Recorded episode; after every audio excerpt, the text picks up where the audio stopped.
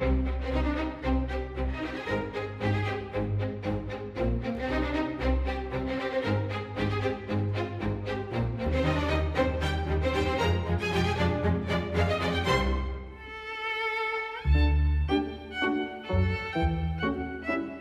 Olá, eh, Helena Matos. Eh, Era uma vez o Amilcar e a Julieta, conheceram-se, gostaram muito do outro, casaram-se e foram felizes para sempre. Até para a semana. Ah, Não. Bem, os casamentos, como Não. sabe, têm histórias ah, geralmente um pouco mais complexas. Claro, evidentemente. Independentemente de terem sido felizes para sempre, até porque o Amilcar e a Julieta, e nós vamos para o casamento deles, vamos mesmo para o copo d'água, em 1914, e é muito importante irmos a esse copo d'água, porque eles, além de juros de amor, que calculamos que tenham trocado, tinham muitas coisas em comum.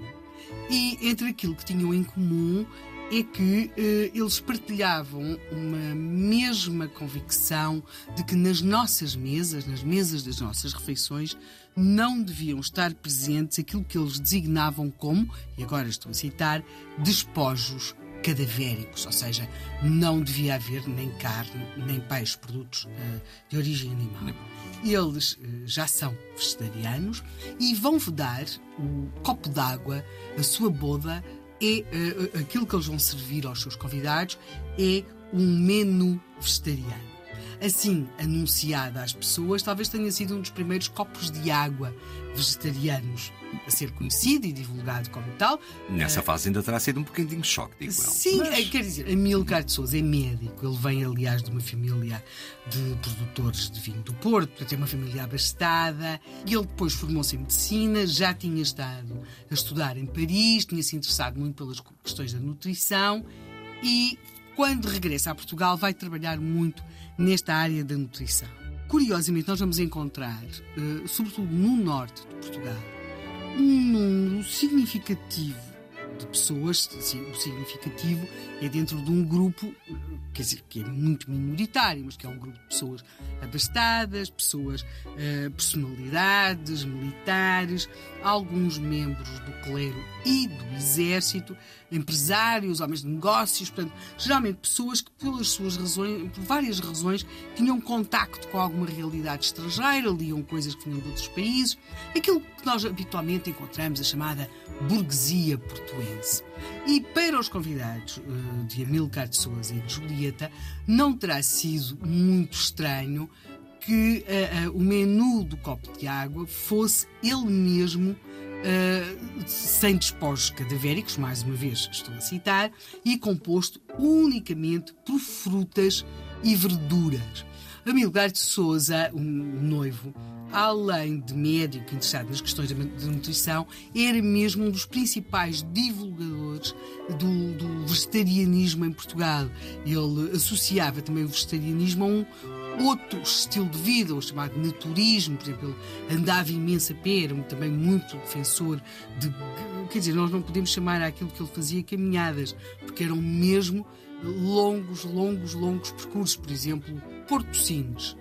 Meu Deus, Pois, exatamente, não é? Ah, portanto, estamos a não falar. dá de- para se comer só fruta no fim. Uh, uh. Pois, isso agora eu já não sei. O que eu sei é que eh, ele apresentava-se ele mesmo também como um bom resultado daquilo que este regime podia dar, portanto, como um homem eh, bem constituído, eh, forte, muito resistente, um- uma expressão que as pessoas na época adoravam, que era dotado de uma compleição hercúlea, portanto, eh, qu- quase uma espécie de um Hércules. Pois a nossa Julieta, mesmo que não fosse tão entusiasta em- antes de conhecer a Milka eh, de Souza, a verdade é que vai também aderir com muito entusiasmo eh, ao vegetarianismo e vai editar, portanto, ela casa-se em 1914 e em 1916 Julieta já está a editar um livro com 1200 receitas, 79 fotografias de, e que se intitulava como culinária vegetariana, vegetalina e menus frugívoros. O primeiro livro de receitas português eh, propriamente vegetariano. Foi, aliás, editado pela Sociedade Vegetariana de Portugal. E eu penso que para lá do apelo de um regime que se apresenta alimentar, que se apresentava como mais saudável, também havia aqui outra coisa, é que, sobretudo esta parte do frugívoro, quer dizer, se calhar também não se tinha de cozinhar tanto, de perder tanto tempo na cozinha. Bem, nós esta semana vamos andar aqui um pouco à volta destas personalidades, destas figuras que divulgaram em Portugal o vegetarianismo.